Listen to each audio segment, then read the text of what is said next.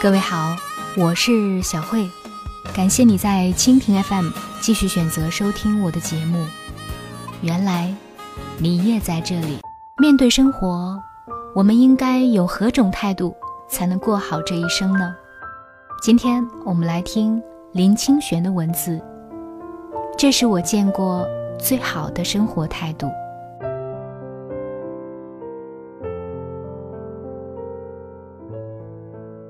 朋友买来纸笔砚台，请我题几个字，让他挂在新居客厅补壁。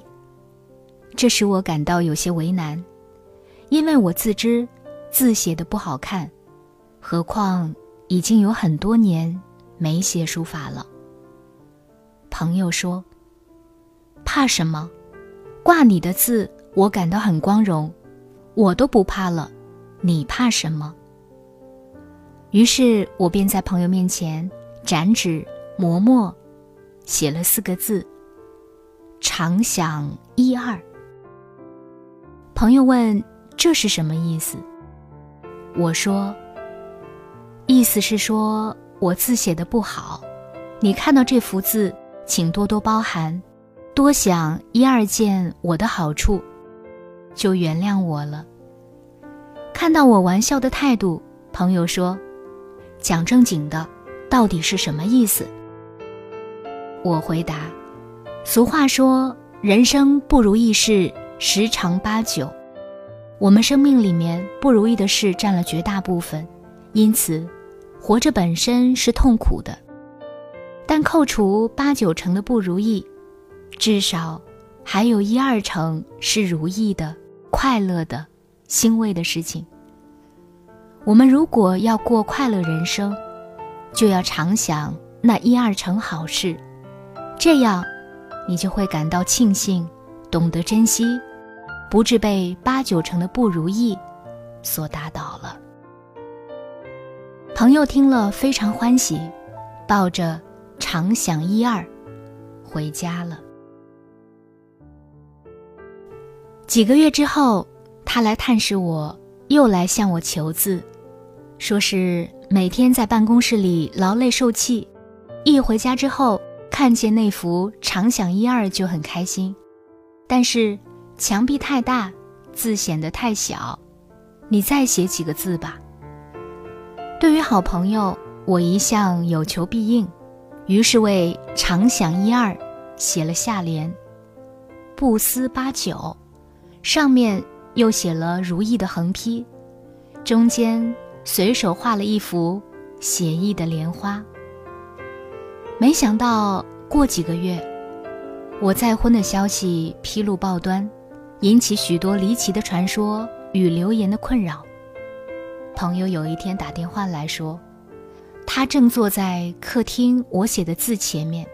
他说：“想不出什么话来安慰你，念你自己写的字给你听，常想一二。”不思八九，事事如意。接到朋友的电话，使我很感动。我常觉得，在别人的喜庆里锦上添花容易，在别人的苦难里雪中送炭却很困难。那种比例，大约也是八九与一二之比。不能雪中送炭的人，不是真朋友。当然。更甭说那些落井下石的人了。不过，一个人到了四十岁后，在生活中大概都锻炼出荣辱不惊的本事，也不会在乎锦上添花、雪中送炭或落井下石了。那是因为，我们已经经历过生命的痛苦与挫折，也经历了许多情感的相逢与离散，慢慢的。寻索出生命中积极的、快乐的、正向的观想。这种观想，正是常想一二的观想。常想一二的观想，乃在重重乌云中寻觅一丝黎明的曙光，乃是在滚滚红尘中开启一些宁静的消息，乃是在濒临窒息时，有一次深长的呼吸。生命已经够苦了，如果我们把几年的不如意总合起来，一定会使我们举步维艰。生活与感情陷入苦境，有时是无可奈何的；但是，如果连思想和心情都陷入苦境，那就是自讨苦吃，苦上加苦了。在波涛汹涌的海上航行。我早已学会面对苦境的方法。我总是想，从前万般的折磨，我都能苦中作乐；眼下的些许苦，自然能逆来顺受了。我从小喜欢阅读大人物的传记和回忆录，慢慢归纳出一个公式：凡是大人物，都是受苦受难的。